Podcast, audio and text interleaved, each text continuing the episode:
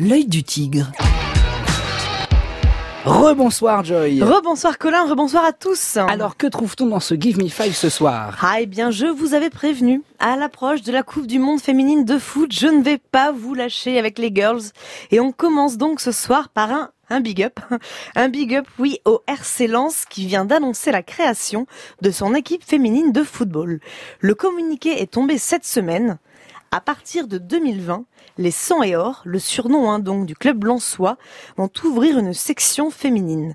Pour ce faire, le club nordiste va proposer une fusion-absorption, c'est ça qu'on dit, du club d'Arras FC féminin pour un lancement du Racing Club de Lens au féminin au début de la saison 2020-2021. Donc voilà, le RC Lens deviendrait le 34e club professionnel en France à avoir une section féminine. Au nord, c'était les corons. Bientôt, ce seront les jupons.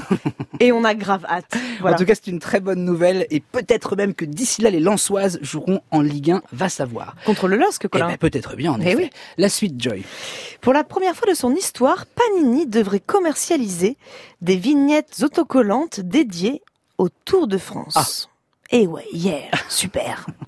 On va enfin pouvoir se ruiner pour acheter des vignettes de coureurs dont on ne connaît même pas le nom. Oh non, je suis méchante.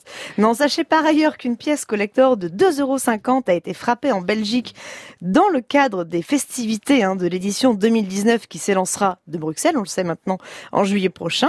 Alors tout ça, peut-être pour se faire pardonner d'avoir gagné la Coupe du Monde, non? Oui, contre les Belges qui ont perdu en demi-finale, on le rappelle, euh, lors de cette Coupe du Monde en 2018. Euh, cet album Panini, en tout cas consacré au Tour de France, allait sans doute réjouir un homme qui est déjà en prison malheureusement. Oh, c'est ballot. C'est l'Est républicain qui nous raconte cette semaine cette histoire. L'arrestation en Franche-Comté d'un drôle de cambrioleur. Alors un collectionneur, hein, selon ses dires, pas un cambrioleur. Bien sûr, un voleur de vignettes Panini. L'homme volait les fameuses cartes dans les magasins pour les revendre après sur les sites Le Bon Coin. Donc un business plutôt rentable, hein, puisque ses revenus ont été estimés à quand même pas loin de 1000 euros par mois. Mhm. Mais le manège du bisontin a été mis à jour et identifié par les forces de l'ordre. L'individu a donc été placé en garde à vue. Alors le plus drôle, c'est quand même hein, que lorsque bah, la police est passée sur place lors de la perquisition de son domicile, le mec a eu peur, très très peur, et là il a vu qu'il était piégé. Donc il a tout jeté par la fenêtre, 7500 cartes Panini. Voilà, il s'est senti pris au piège et il a décidé de se débarrasser de, de tout son butin. Alors pour la petite histoire, voilà, cet amateur des albums de foot avait quand même réussi l'impossible pour le commun des mortels, puisqu'il avait réussi à compléter l'album de la Coupe du Monde 2018. Waouh en même temps, euh, c'est sûr que, vu la magouille, Oui, ça aurait été un peu un drame de pas y arriver. ça, ça, c'est sûr. Et maintenant, on passe de l'enfer au paradis, Joy. Et oui, dans le football, Colin, une question revient souvent. L'attaquant argentin Lionel Messi est-il un dieu? Eh bien, figurez-vous que cette semaine, un journaliste de la chaîne espagnole La Sexta a osé poser la question au pape François et surtout que celui-ci a répondu. Ne cachant pas son admiration pour la pulga, hein, la puce, c'est le surnom de Messi, et donc le pape François a répondu Messi, c'est un dieu, avec le ballon sur le terrain. Voilà ce qu'a dit le prélat argentin. La question exacte, en fait, était est-ce un sacrilège de dire que Messi est un dieu? Et là encore, la réponse du pape est teintée de nuances et de malice. Enfin, moi, j'adore. Il a répondu En théorie, c'est un sacrilège. Vous ne pouvez pas l'assurer. Les gens disent que c'est Dieu, comme ils disent je t'adore. Ce sont des expressions du peuple, des moyens populaires de s'exprimer. Et là, le pape François ajoute Mais Messi, c'est agréable de voir comment il joue. Mais ce n'est pas Dieu.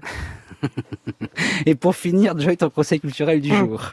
Eh bien, c'était l'événement de la semaine, l'événement culturel de la semaine, la sortie de l'album Deux Frères, hein, le 5 avril dernier, l'album du groupe français PNL, un, un groupe mythique qu'on entend extrêmement souvent sur France Inter.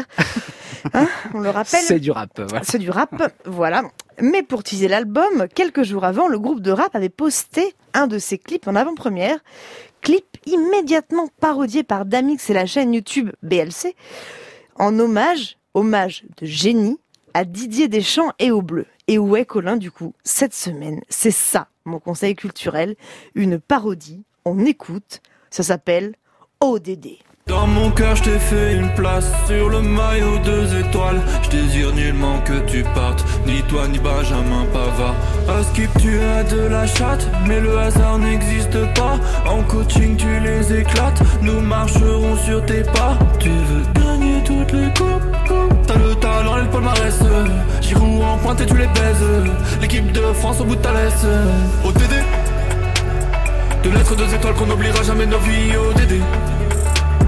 Dans l'histoire ton nom gravé au jamais tu ne cesseras de nous faire rêver T'as tout fait, t'as tout vécu, dis-moi quelle équipe tu n'as pas vaincu au DD En costard, les temps refaites et encore plus frais Au DD Eh oui, au DD. En kiff, non? Oui, un peu de rap, euh, un peu de rap un peu chelou. Ça fait jamais de mal. Du rap chelou sur Inter quand l'élève dépasse le maître en quelque sorte. Hein. C'est ça. Parodie de, de PNL.